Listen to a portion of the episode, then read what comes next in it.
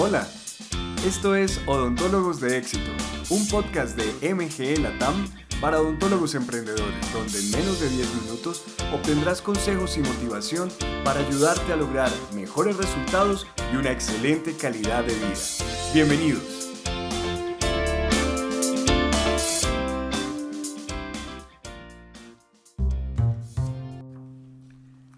La humanidad ya ha experimentado grandes pandemias en el pasado. Un ejemplo de esto fue la gripa española de 1918, que dejó alrededor de 50 millones de muertes a nivel internacional. Como esta, han habido varias, incluso más mortales y difíciles de controlar que lo que hoy estamos viviendo con el COVID-19. ¿Cuál es la diferencia?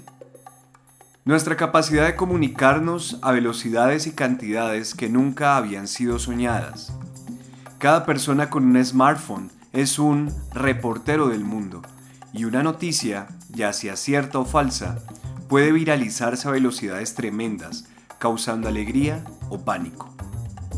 La Tierra ya había tenido pandemias, pero nunca teniendo las redes sociales en el nivel que están ahora.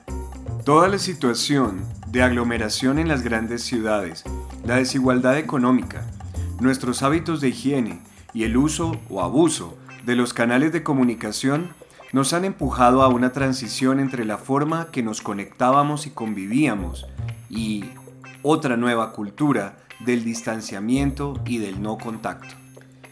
La ontología ha tenido que convivir con el control de la infección desde siempre los protocolos de bioseguridad existen hace décadas en los consultorios y clínicas dentales. El uso de mascarillas, guantes y sistemas de esterilización de instrumental y de desinfección de espacios no son algo nuevo para los odontólogos.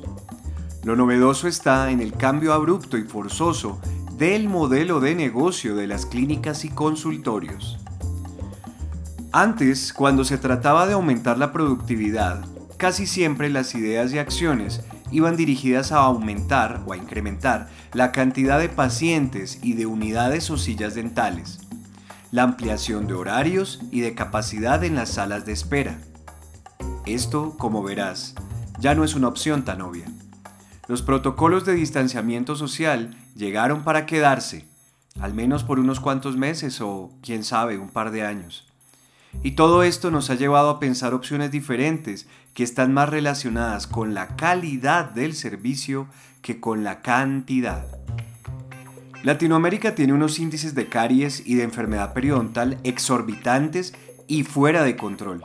Si no me crees, busca los estudios de la Organización Mundial para la Salud y de casi todos los ministerios de salud de los países desde México hasta Argentina.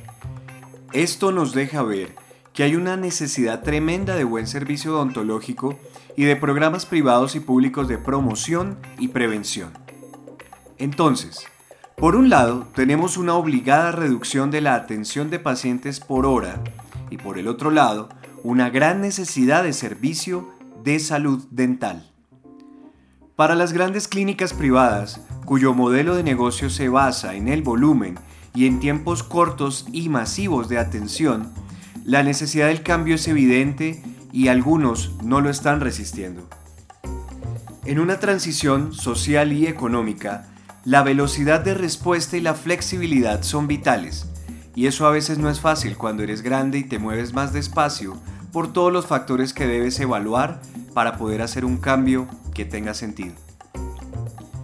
Pero no solo las grandes se encuentran en una difícil transición. Hay algunos odontólogos con prácticas pequeñas que ya estaban en dificultades antes de que empezaran los aislamientos obligatorios y que tres meses sin trabajo significaron la estocada final para sus prácticas que ya estaban agonizando. He estado presenciando jubilaciones adelantadas, cierres de consultas y cambios de dueños. Ahora, entre un punto y otro, está la mayoría de los odontólogos. No están en las dos categorías anteriores. La mayoría sigue en pie y no son grandes corporaciones. Sus modelos se basan en la atención de calidad y en la creación de comunidades de familias y amigos que van creciendo de manera lenta pero estable, como redes que giran alrededor de la práctica dental. He observado en el último mes que son estos últimos los que más están creciendo en estos tiempos en los que se está reactivando poco a poco la actividad y la economía. Muchos de nuestros clientes nos reportan crecimiento orgánico en pacientes o de pacientes que han tenido que buscar un nuevo odontólogo debido a que su doctor o doctora tuvo que cerrar o decidió no retomar aún, o en general la actividad se trataba de una gran corporación que cerró una sede como estrategia financiera y dejó a sus pacientes en una larga lista de espera. Una transición como la que estamos viviendo no es algo elegante ni organizado, es más bien todo lo contrario. La pregunta es, ¿cómo se verá tu forma de practicar la odontología luego de esta transición? Mira, con pandemia o no, la caries y la enfermedad periodontal seguirán su camino degenerativo y seguirán causando problemas a los pacientes. Y estos pacientes buscarán ayuda contigo o con quien encuentren disponible. ¿Qué hace un paciente cuyo doctor decidió cerrar su consulta? va a buscar otro doctor. ¿Y cómo va a hacer eso? Pues de la misma manera que hoy en día buscamos todo. Primero pedirá recomendaciones a su familia y amigos y luego buscará en Google o ambas. Lo que hoy quisiera que reflexionaras es que para los que pueden observar las tendencias, adaptarse y usarlas a favor, existe un futuro brillante. Para los que se rehusan a cambiar, para los que no pueden observar y actuar, esta transición estará llena de ansiedad, problemas e incertidumbres. Algunos doctores me han dicho, voy a empezar a buscar a mis pacientes cuando todo esto pase. Yo respeto su punto de vista, pero trato de disuadirlos pensando en que tal vez cuando todo esto pase, les va a ser tres veces más difícil encontrar a sus pacientes. ¿Por qué? Porque los primeros que van a buscar otro odontólogo son los mejores pacientes, aquellos que aman cuidar su salud oral y para quienes conservar sus dientes en buen estado es una prioridad. Estos pacientes te esperan por un tiempo, pero no lo harán eternamente. Y así ellos y ellas, que son los ejes del crecimiento de la referenciación de cualquier práctica dental, no estarán ahí para ti cuando más los necesitas. Cuida de tus pacientes y ellos cuidarán de ti. Observa, toma decisiones y actúa. Deja de esperar a que todo pase, pues cuando todo pase tal vez será muy tarde. En MG Latam tenemos educación administrativa y comercial de forma gratuita todas las semanas y podemos ayudarte a mejorar tu posición ahora y para el futuro. Busca más información sobre nuestras actividades en nuestra cuenta de Instagram, arroba MGE Latinoamérica.